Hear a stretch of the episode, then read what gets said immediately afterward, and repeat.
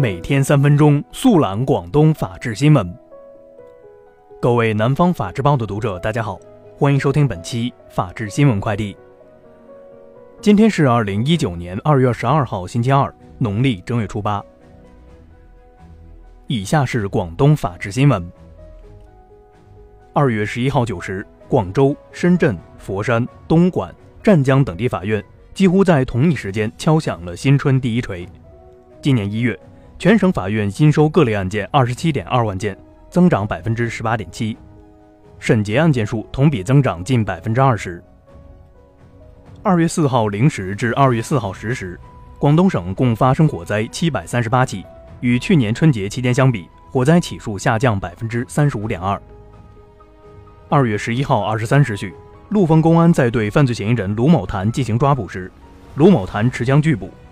民警经警告无效后，依法开枪将其击毙。现场起获手枪一支，子弹五发，疑似冰毒约一点七公斤，以及大量被盗财物。案件正在进一步办理中。春节前夕，惠州有群众报警称，其与朋友吃饭时，听到同桌一名男子自称十几年前犯过大案，并出逃至今。民警接警后展开调查，发现一名叫李某年的保安有重大嫌疑。核查后证实，李某确为在逃人员。二月九号十六时许，深圳梅关高速上，一辆银色轿车逆行后与一辆的士发生碰撞。该轿车载有两名六岁和四岁的小女孩，司机现场酒精测试结果超标。目前，该名司机已被刑拘。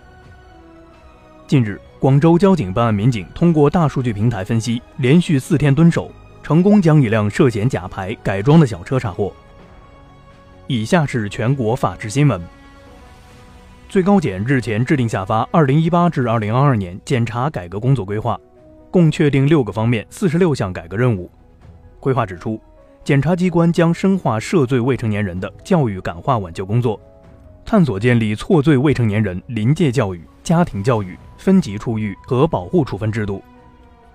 春节期间，全国铁路公安机关共查获网上在逃人员六百四十五名，破获倒票案件九十八起，抓获倒票人员一百名。二月十一号下午，陕西一辆公交车突然失控，撞断公路护栏，坠入嘉陵江，造成驾驶员及一名乘客死亡，十三名乘客受伤。目前，车辆已被打捞上岸，现场救援结束，事故原因在进一步调查中。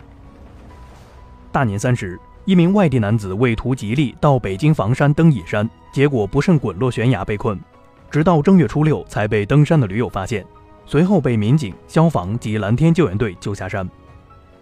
二月十一号十六时四十八分，河南濮阳一辆公交车沿建设路行驶时，因驾驶员突发疾病猝死，导致车辆失控与五辆私家车相撞，造成两人轻伤。目前案件正在进一步调查处置中。一月三十一号凌晨，中国科学技术大学地球化学专业在读博士刘春阳从学校宿舍离开后失踪，截至二月十一号已失踪十二天。刘春阳最后一次与家里通电话是在一月三十号。当时家人觉得他情绪正常，与往常无异。演员翟天临被指在北京电影学院读博期间有疑似学术抄袭行为，北京电影学院已对此事成立调查组。二月十一号晚，其曾就读的北京大学发布声明，称将根据其博士学位授予单位的调查结论按规处理。以上就是本期法治新闻快递的全部内容，感谢您的收听，我们下期节目再见。